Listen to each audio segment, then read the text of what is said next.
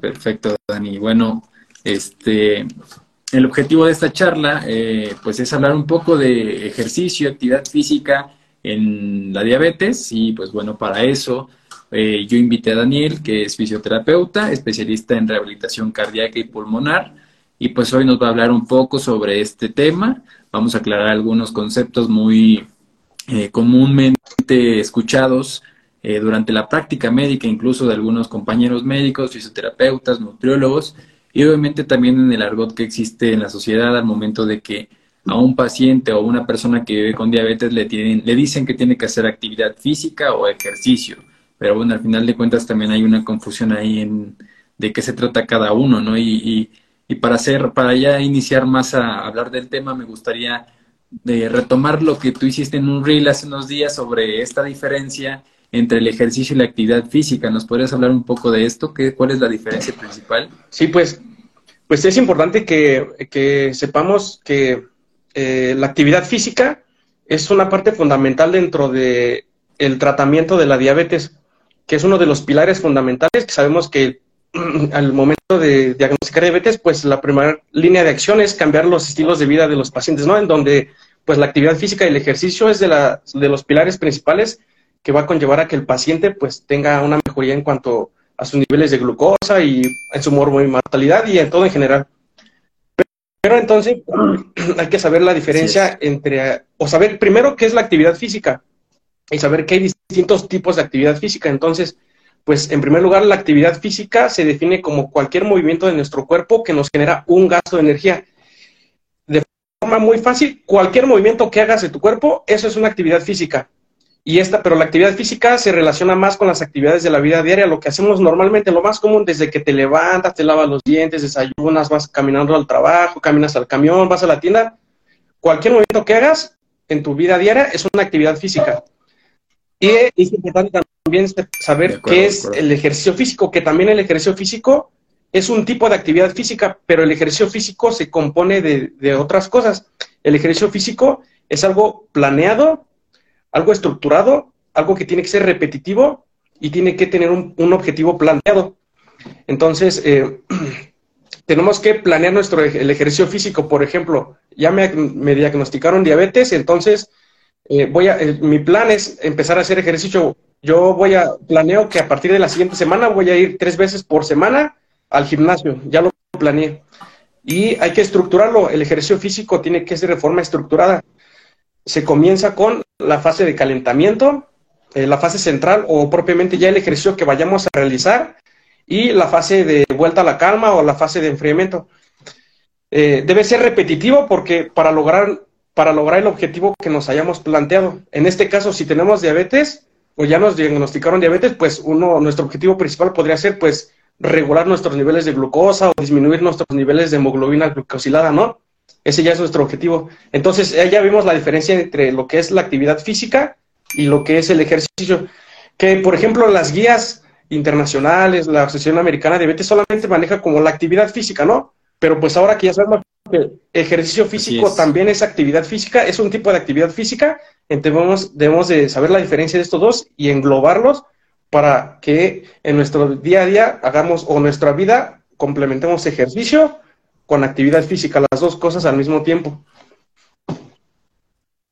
Claro, e, esto que comentas es muy, muy importante y muy escuchado en las consultas. Yo me imagino que también algunos pacientes te han comentado, ¿no? Cuando tú le dices es que tiene que hacer eh, ejercicio y la persona o el paciente te dice, pero es que yo me la paso caminando todo el día en mi trabajo, ¿no? O, me voy caminando al camión y, y, yo creo que ese es el ejercicio que tengo que hacer diario, ¿no? Entonces, con este concepto tan básico que nos acabas de, aclarar, pues tiene que quedar como clara esta idea de que va más allá de tus actividades diarias que hagas, el tener un plan de ejercicio físico, ¿no? Como dices, tiene que estar estructurado, tiene que tener un objetivo principal.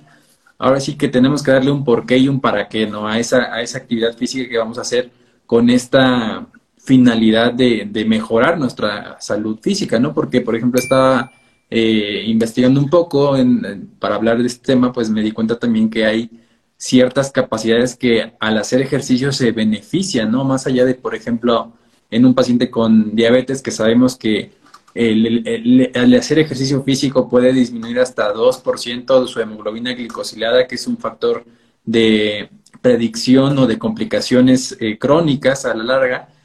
Más allá de eso, también hay otras eh, capacidades físicas que se benefician del hacer una actividad física, como dices, eh, de forma rutinaria, en, plan de ejercicio, ¿no? Que es como la capacidad de, de, de respiración o la capacidad cardiovascular, que es algo que tú también estás especializado en eso y que a veces también pasamos por alto y es un gran beneficio para, el, para la salud, ¿no? Porque al final de cuentas el corazón se beneficia mucho de esto.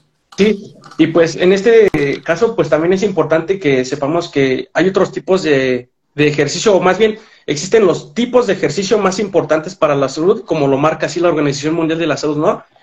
Que en este caso, pues es el ejercicio aeróbico, el ejercicio de fuerza o de resistencia, porque hay eh, fuerza de potencia, fuerza de resistencia, la flexibilidad y la coordinación y el equilibrio son los tipos de ejercicio más importantes para la salud. En general, tengas o no tengas algún diagnóstico de una enfermedad crónica, en este caso diabetes, o aunque la tengas, es importante que dentro del ejercicio físico que vayas a realizar durante, pues no sé, tu vida, es, englobes todos estos, estos cinco tipos de ejercicio para que a largo plazo pues te mantengas eh, saludable, bien, eh, entre comillas, por así decirlo, ¿no?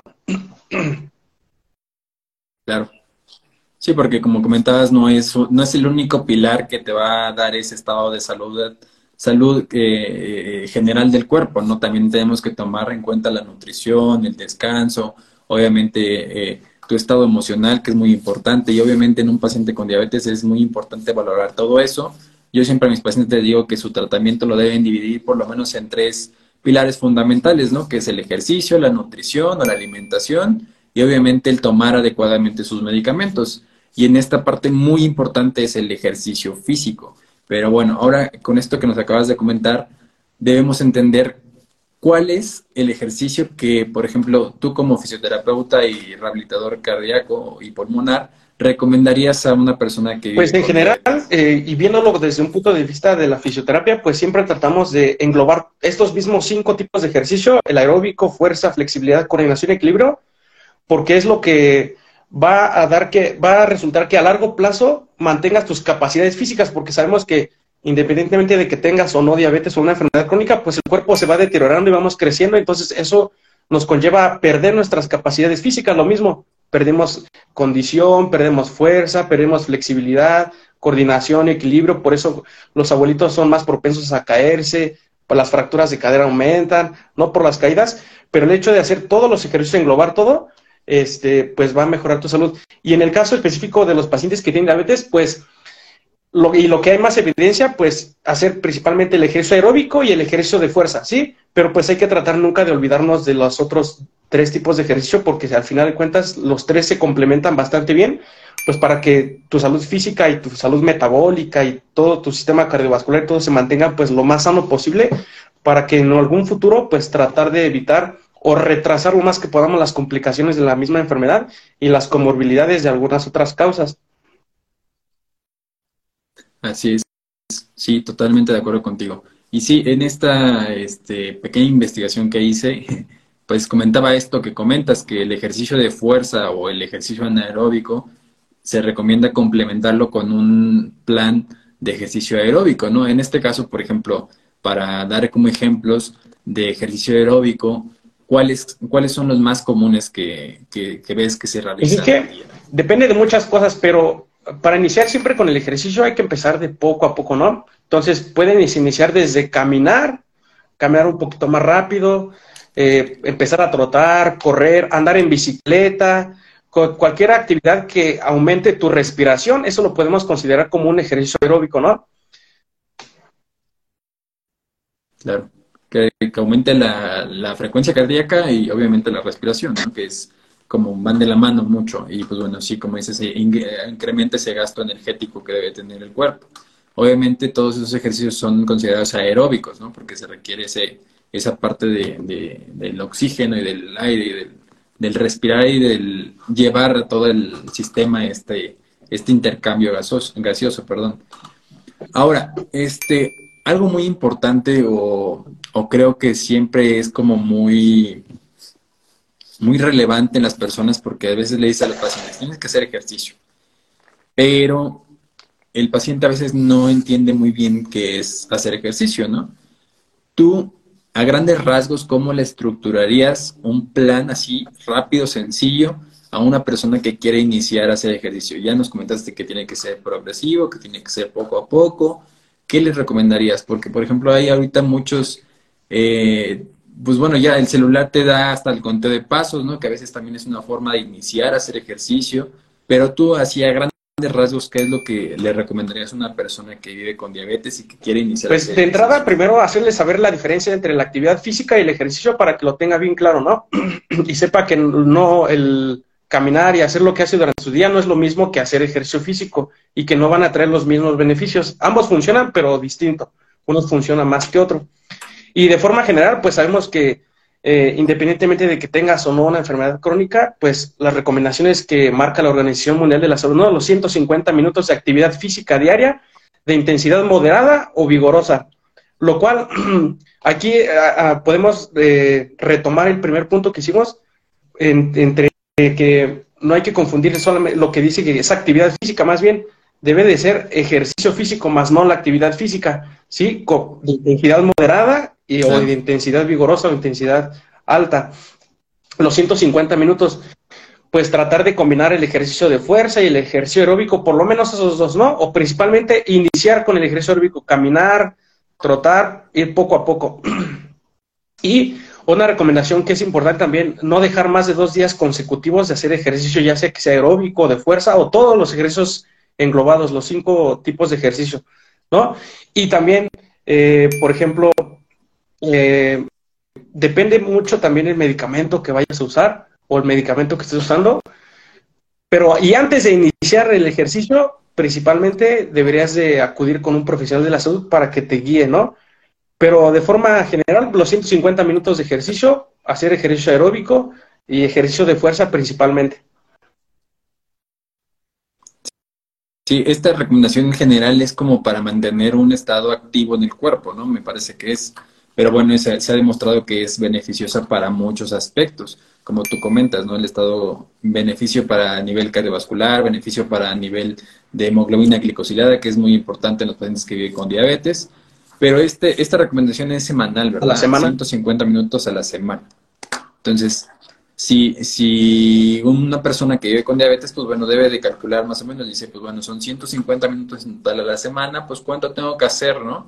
Pues bueno, tratar de dividir los 150 entre los días que va a hacer ejercicio, no sé, 5, pues son 30 minutos diarios, que no es mucho y es prácticamente nada. Y a veces a las personas que viven con diabetes, mis pacientes, les digo, a ver, pasas más tiempo a veces sentado frente a la televisión, puedes tomar 30 minutos para salir a caminar, salir a pasear con tu perro, obviamente en esa intensidad que debes de tener, porque esto es algo muy importante que comentas, que, el ejercicio tiene que hacer en una intensidad moderada, vigorosa.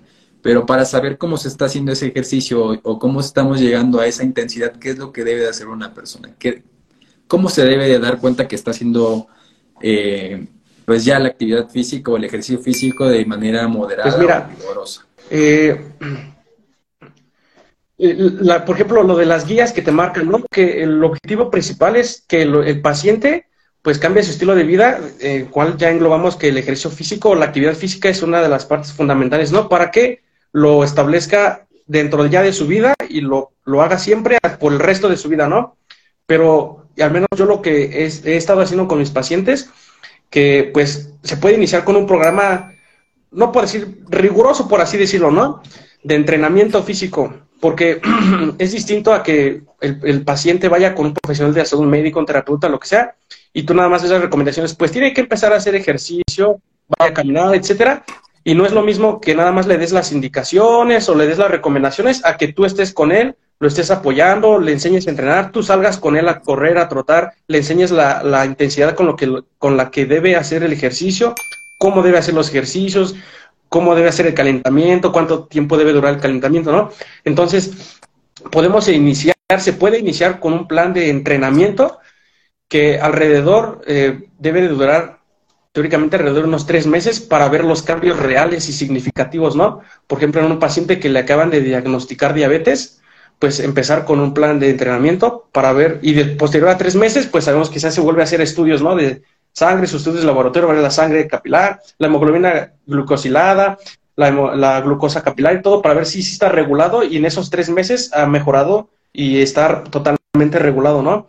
Entonces, eh, es importante desde mi punto de vista profesional, como yo lo he hecho y que ha funcionado y creo que funciona mejor a nada más dar recomendaciones generales, salir con el paciente, enseñarle eh, a caminar, a trotar. Eh, hay diferentes escalas como las escalas del esfuerzo percibido o se conoce más como la escala de, de para ir determinando la intensidad. Pero al final de cuentas e, es mejor cuando está supervisado porque no es lo mismo que el paciente lo que siente que si tú lo monitoreas y le pones un frecuenciómetro y ves que su, su frecuencia cardíaca ya está llegando al 90, 95%, al 100, y él le dices, ¿qué tan intenso lo sientes? ¿No? Con la escala de esfuerzo percibido, dice, no, pues lo siento moderado, pero su corazón ya está dando el 100, entonces si lo pones a hacer intensidad más, algo más fuerte, pues puede correr riesgo el paciente, ¿no? Desde cualquier cosa. Exactamente, porque no sabemos si el paciente también tiene eh, placas de ateroma o si tiene alguna otra cosa y se te puede infartar en ese momento o se te desmaya o cualquier cosa puede pasar, ¿no? Entonces, es importante que si tienes diabetes, te acaban de diagnosticar y hay alguien que te pueda ayudar y te pueda acompañar en tu proceso de entrenamiento para que durante ese lapso de tres meses hagas el ejercicio, tenga beneficios sobre tu salud, sobre tu metabolismo y aparte en esos tres meses eh, tengas el tiempo para aprender y posteriormente ya incluirlo en tu vida diaria sin que tengas que depender del profesional de la salud. Y al final de cuentas ese es el, objetivo principal. Pues ese es, eso sería lo mejor, ¿no? Y pues aquí también es importante, ya que estamos hablando de eso, pues abordar todos los beneficios que tiene el ejercicio físico, ¿no? En este caso, en los pacientes que tienen diabetes, pues el beneficio principal, pues disminuir y regular los niveles de glucosa capilar y después de ciertos meses, ciertas semanas, pues ya ver si redujo la hemoglobina glicosilada, que sabemos que esa es la que eh, te va a dar el, el, resultado real de saber si el paciente está completamente regulado o todavía le hace falta, ¿no? sabemos que también el ejercicio físico, pues, eh, reduce y regula los niveles de presión arterial, porque sabemos que a veces la diabetes, pues, no va solita, entonces va acompañada siempre de la hipertensión, ¿no? Aunque hay pacientes que nada más les diagnostican la diabetes y tiene poquito ahí alta la presión, pero todavía no es candidato, o a lo mejor el médico no decide todavía darle el antihipertensivo, ¿no? Pero el ejercicio también ayuda a reducir los niveles de, hipertensión, regular la presión arterial, eh, pues ayuda a mejorar eh, o reducir la resistencia a la insulina y al contrario a, mejorar su sensibilidad a la insulina. También ayuda a regular los niveles de, lípidos, reducir el colesterol malo, puede aumentar un poquito el colesterol bueno, el HDL, reducir el LDL y también ayuda a, pues sabemos que a controlar el peso, ¿sí? Aquí es importante que abordemos un, mito que pensamos que el ejercicio físico te va, a te va a hacer bajar de peso, ¿no? Aunque hay evidencia que dice que sí te puede ayudar un poquito a bajar de peso, pero tienes que sobrepasar por mucho más las recomendaciones generales, ¿no? Desde los 150 minutos de actividad física a la semana tienes que pasar a 300 igual de moderada, vigorosa, para ayudar un poco a bajar, pero siempre tienes que complementarlo pues con la alimentación, ¿no? Con el medicamento, lo que te han indicado los doctores, para que realmente funcione el ejercicio físico a bajar de peso, pero obviamente sí te ayuda a controlar el, el peso, ¿no? Y pues de forma general, junto con la alimentación y todo lo demás que indican los médicos, pues ayuda a largo plazo a mejorar tu mortalidad, ¿no? Porque sabemos que el hecho de que te den un diagnóstico de diabetes puede reducir hasta tu expectativa de vida hasta 5 o 10 años, ¿no? Si vas a durar 60 años o 70 y te diagnostican diabetes, pues a lo mejor vas a durar 10 años menos. Pero si empiezas a hacer ejercicio, empiezas a, con tu alimentación saludable, tomas los medicamentos tal cual te los indicó el médico, vas a tus chequeos constante, pues puedes aumentar muchísimo más, ¿no? O quedar como antes, como si no tuvieras ninguna enfermedad. Y al mismo tiempo, pues retrasar a largo plazo las, eh, las complicaciones de la enfermedad, ¿no? El pie diabético, las neuropatías, los problemas de, la visión, los problemas renales.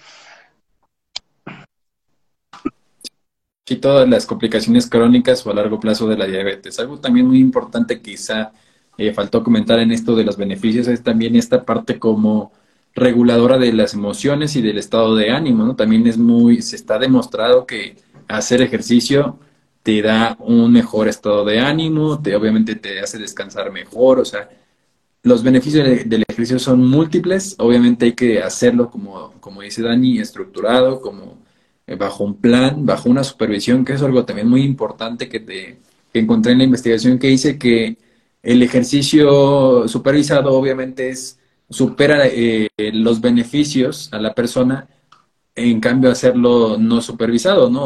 O, bajo la percepción del, de la persona que, que, quiere hacer ejercicio y no lo está haciendo a cierta intensidad que le permite todavía su cuerpo, obviamente para tener estos beneficios mejores. Pero bueno, esto es algo muy importante saberlo, que un ejercicio supervisado trae mejores beneficios a la larga, ¿no?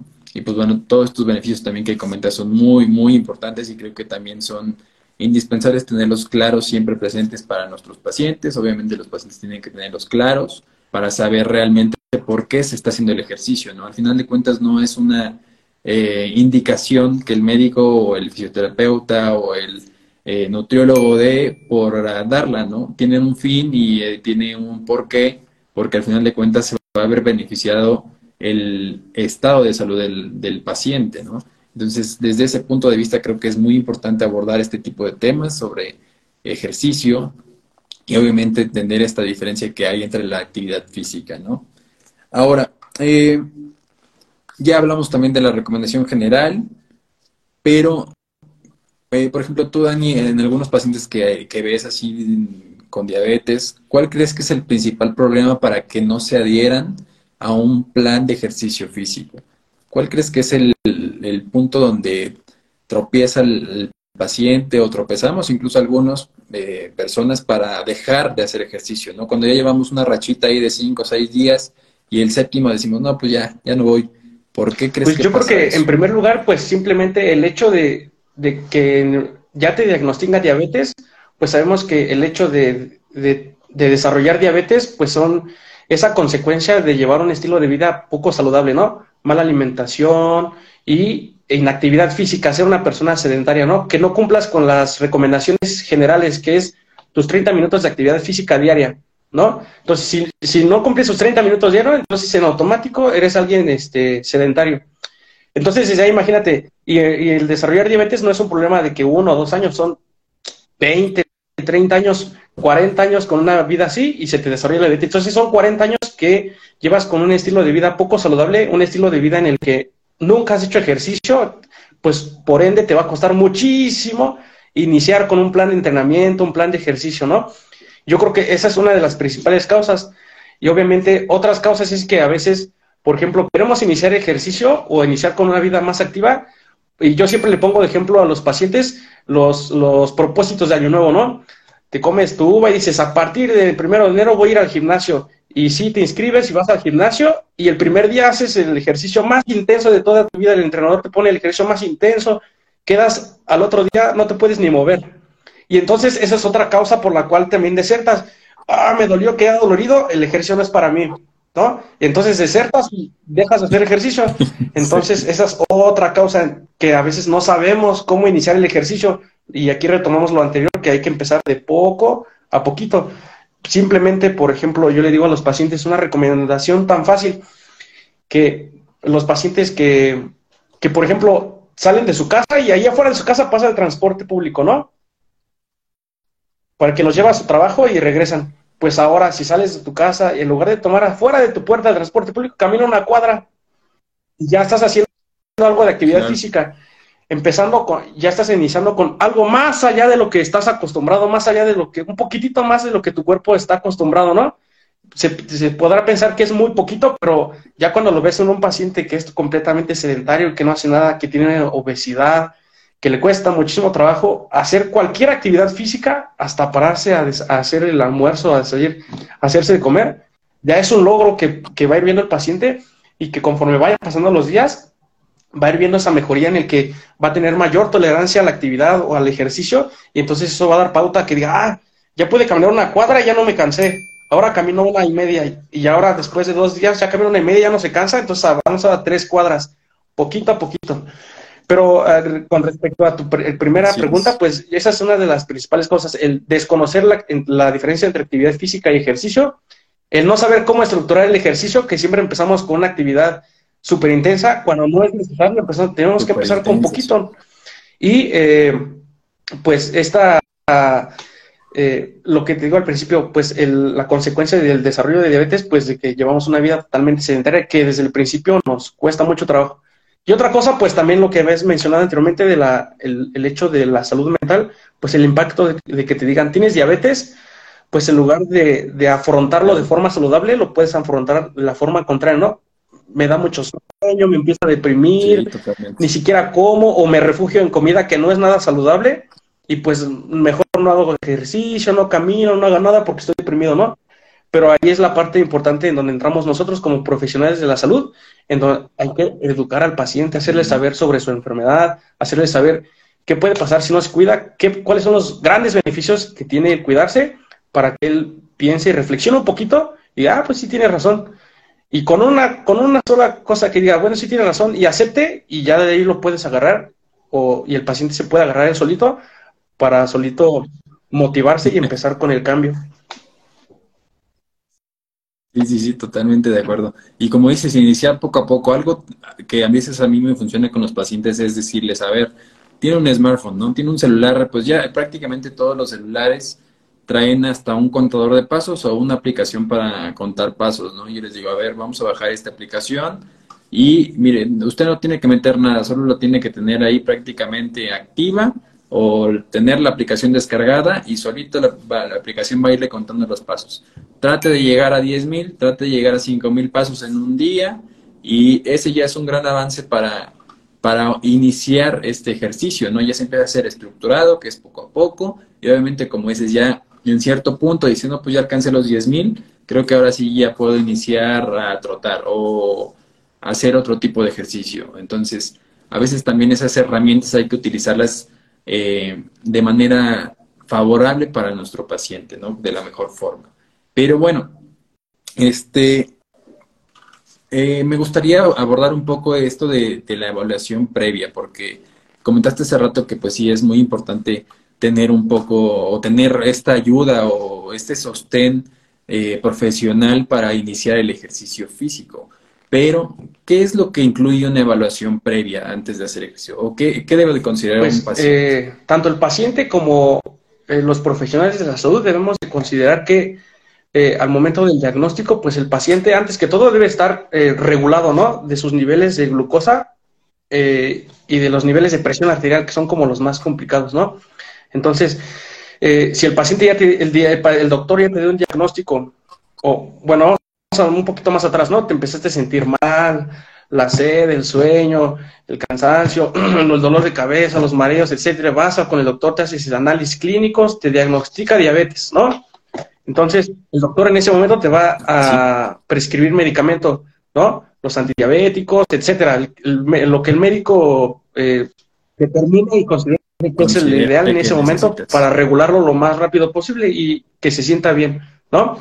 Entonces, principalmente después de un diagnóstico, sí, y si que tiene los síntomas, pues esperar a que pasen un poco los síntomas y que el paciente esté regulado para ya iniciar, ¿no?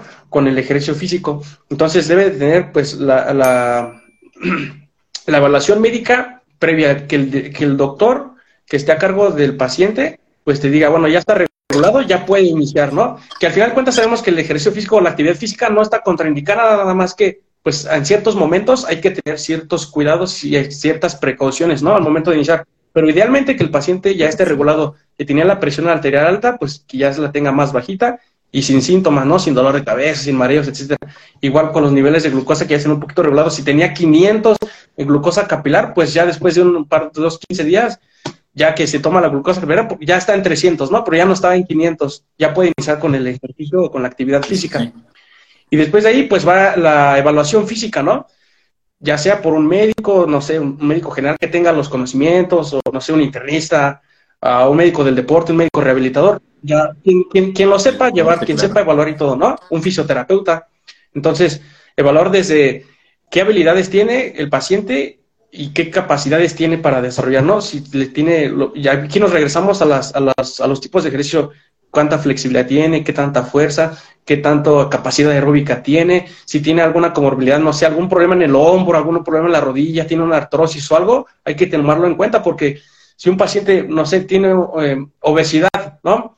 Que le acaban de diagnosticar diabetes y pesa 100, 120 kilos y mide 1,65 y lo pones a trotar o en una banda, pues no le va a ir, y aparte ya empezaba con un desgaste articular en la cadera, pues digamos que no le va a ir muy bien, ¿no? Entonces hay que tomar todas esas consideraciones al momento de prescribir ejercicio y a iniciar a entrenar al paciente. Entonces a lo mejor ese paciente le puede convenir más iniciar con un, una, una elíptica o con una bicicleta, etcétera, ¿no? Entonces la evaluación física es muy importante para así determinar qué tipo de ejercicio le conviene más al paciente para no lesionarlo, por, básicamente, ¿no? También si tiene alguna otra comorbilidad, ¿no? ¿Qué tal si el paciente, eh, bueno, ya le habían diagnosticado diabetes hace, no sé, cinco años y hace dos años tuvo un infarto también, ¿no? Entonces no vas a hacer el entrenamiento exactamente igual a un paciente que a lo mejor tiene 40 años y le acaban de diagnosticar diabetes a un paciente que tiene 60 y ya, se, ya tuvo dos infartos, ¿no? Y sigue con problemas, eh, no sigue sin regularse de la diabetes. Entonces, son la, tiene, hay que tener más precaución con ciertos pacientes, ¿no? También si el paciente ya tiene años con, con el diagnóstico, incluso ya desarrolló complicaciones, no sé, las neuropatías diabéticas, eh, las retinopatías, la, con problemas ya de, insuficiencia renal, o incluso con el pie diabético que tiene úlceras, llagas que no han cerrado, el ejercicio no está contraindicado, nada más hay que tener ciertas precauciones y seguir ciertos lineamientos para no poner en riesgo al paciente con esas complicaciones de la enfermedad al momento de iniciar con el ejercicio. Entonces, ya se hizo la parte física, etcétera. Y bueno, antes de iniciar con la primer, por ejemplo, con la primer, la primera sesión de entrenamiento, pues siempre tomar en cuenta o el paciente y el profesional de salud los signos vitales, ¿no? Son muy importantes. La presión arterial, si está alta, 140, eh, digo, eh, 180, 90, pues, y, tiene síntomas, le duele la cabeza, se siente así, pues hay que tomarlo en cuenta, ¿no? Para saber si hago ejercicio o no. Eh, también otra evaluación, si el paciente tiene muy elevados los niveles de glucosa, pues mejor hay que esperar, ¿no? No sé, por ejemplo, el paciente tiene 300 de glucosa, ¿no? Y pues hay que esperar, hay que ver, ¿no? Tú determinas, un profesional de salud ya determina en ese momento si hace ejercicio físico o no, o sí, con qué intensidad, porque igual, independientemente del tipo de diabetes que tenga, pues podemos correr el riesgo de que si la tiene alta, pues se le suba más con el ejercicio, ¿no? O si la tiene baja, que se le baje más, depende, ¿no? Porque también depende de los medicamentos que esté tomando. Este, por ejemplo. Sí, totalmente de acuerdo con eso. Como dices, hay que individualizar todo, pues toda práctica que tú quieras emplear en un paciente, ¿no? Al final de cuentas, un paciente a otro es distinto y sí puede haber este, guías que te dicen qué hacer, pero la situación clínica ya cuando estás frente al paciente siempre va a ser individual y siempre se tiene que individualizar para beneficio del paciente, porque pues no es para beneficio de, la investigación como tal o de la eh, guía que estás estudiando, que al final de cuentas te da esa herramienta, te da ese, esa pauta para tratar, pero obviamente bajo las condiciones personales del paciente, ¿no? Porque a veces también hay factores que no tomamos en cuenta muchas veces como el factor económico, el factor este eh, de laboral incluso, ¿no? Porque a veces llega la, la persona y le dices, este, o, he escuchado de algunos pacientes que me recomendaron hacer ejercicio, pero yo salgo de trabajar a las 8 de la noche y ya el parque está cerrado, no me alcanza para ir a un gimnasio, pues ¿qué puedo hacer, no? Pues bueno, a ver, hay que, hay que orientarlo en que también en su casa puede hacer ejercicio, puede, eh, ahora ya con el YouTube hay rutinas de buenos profesionales de, de la salud que, que pueden dar una guía o un, o un, pues sí, una guía para que la persona haga ejercicio desde su casa, ¿no? Entonces, creo que actualmente ya no es tan fácil decir es que no puedo, ¿no? Es que no quiero. Prácticamente es eso, el, el querer o no querer hacer ejercicio, ¿no? Porque prácticamente todos tenemos al alcance de nuestras manos, eh, pues eh, hasta una rutina de ejercicio estructurada, ¿no? Que nos pueda ayudar, a, como dices, iniciar a hacer esta actividad física o hacer ejercicio. Pero bueno, eh, Daniel, muchas gracias de verdad por acompañarme esta noche en, este en este live. Tuvimos un pequeño problema en el Zoom, este, pero creo que nos fue mejor aquí en, el Instagram. Yo creo que vamos a migrar para acá para próximas charlas. Te agradezco mucho de verdad el que hayas querido eh, que hayas querido colaborar conmigo en este en este episodio nuevo del podcast. Y pues bueno, no sé si quieras agregar algo más para, para ya darle eh, fin a esta conversación y pues bueno, obviamente este esperarlos. Pues eh, podemos agregar que para quienes, si alguien nos está viendo que tiene un diagnóstico de diabetes o para profesionales de salud que nos están viendo, pues eh, saber que el ejercicio físico no está contraindicado casi en absolutamente en nada, ¿no? Nada más hay que tener precaución en el momento en el que vayas a prescribir o iniciar con un entrenamiento a un paciente que tiene una enfermedad crónica como es la diabetes, porque son muchas cosas las que engloban eh, que podamos poner en riesgo al paciente, ¿no? Pero al final de cuentas el ejercicio físico va, siempre va a traer, el ejercicio físico tiene efectos multisistémicos, ayuda absolutamente a todo, no hay algo a lo que no le ayude y no perjudica nada, ¿no? Salvo ciertas circunstancias muy especiales con ciertos pacientes y ciertas cosas muy en específico. Pero pues Claro, pero son muy especiales. Muy especiales como Y pues al final eh, nunca es tiempo para empezar, ¿no? Entonces, tanto un paciente que acaba de ser recién diagnosticado puede iniciar entrenamiento, como un paciente que lleva 20 años y tiene comorbilidades, puede iniciar eh, ejercicio y siempre va a tener beneficios positivos a su salud. y pues, eh, pues ya para concluir, pues muchas gracias por la invitación.